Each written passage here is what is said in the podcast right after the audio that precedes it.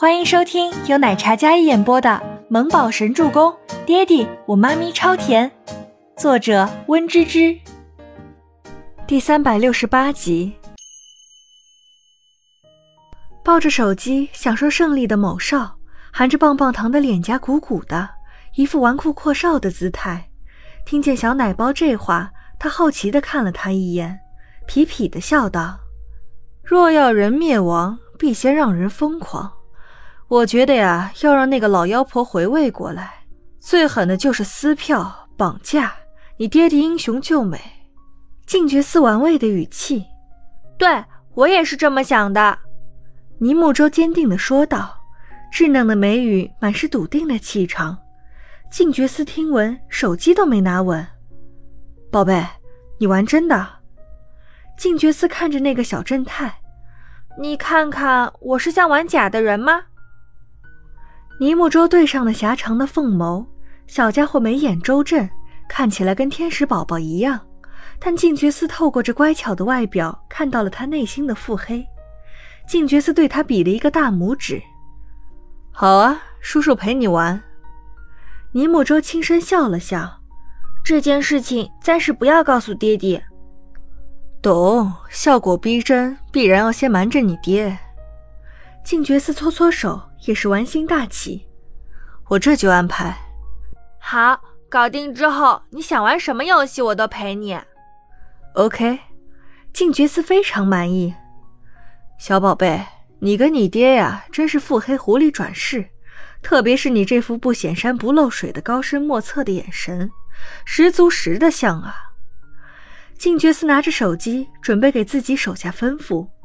尼木舟端坐在那里。比起静觉寺的慵懒和葛优瘫，他一直是一个乖宝宝的模样，衣服工整，坐姿端正，宛如贵族小少爷一般。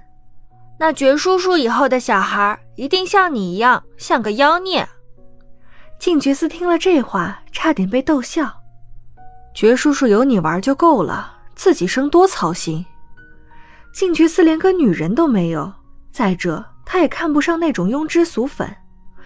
给他生孩子的女人，忽然脑海里浮现出一个如同受惊小鹿一样的少女。切，想那个怂包子做什么？又怂又弱，说话大点声，他估计都要被吓得半死。那一瞬间的闪神可没有逃过小奶包的眼睛。尼木舟眯了眯眼眸，那琉璃般清澈的眸子打量着陷入沉思的静觉司，双眼发愣，然后眼神不屑，显然。爵叔叔刚才是在分神，并且仔细想了刚才一口否决的话，有猫腻。倪木舟抿唇，没有多说什么，他安静地拨弄着手里的魔方，薄薄的唇角有着一抹似有若无的微笑。爹地说三天之内让外婆同意他跟妈咪在一起，事情要慢慢来，首先要肯定爹地的身份，让爹地妈咪不用近在咫尺却远在天涯。至于他这个充电话费送的儿子，嗯，慢慢来吧。不过想着爹地给自己发的那个信息，尼木舟就忍不住想笑。秦岚昨天松口说同意他们一家三口短暂的聚聚，但他不是不知道，昨天下午一整个下午，总裁都没有安逸成工作的事情，所以隔天他再次亲临督查，看似是参与公司的管理工作。但是却寸步不离跟在倪清欢身边，没给周伯言一点好脸色。周伯言依然礼貌尊敬，没有半点多余的想法，一副公事公办的姿态，一如既往的清贵无双，尊贵逼人。哪怕只是一个倪氏的副总，但他那一身与生俱来的气场，不管在什么职位上，俨然一副运筹帷幄的帝王姿态。秦岚不喜欢他，可是也不敢拿他怎么样。倪氏如今离不开周伯言这个人的声望，倪氏需要合作，需要资金，而如今所有的合作还有资金都仰仗周伯言，他心知肚明。办公室外，兰姨推着轮椅从周伯言办公室门前路过，发现他临窗打着电话，字里行间都是对倪氏运作的要求。夫人，其实周先生真的是为了小姐，为了倪氏。他真的很优秀，人也很优秀。蓝姨小声说道，反正对周伯言，他是非常肯定的。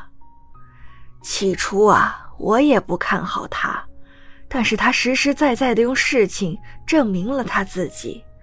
如果一开始他是为了钱跟小姐在一起，如今他已经是人中龙凤，可他依然坚持着他的初心。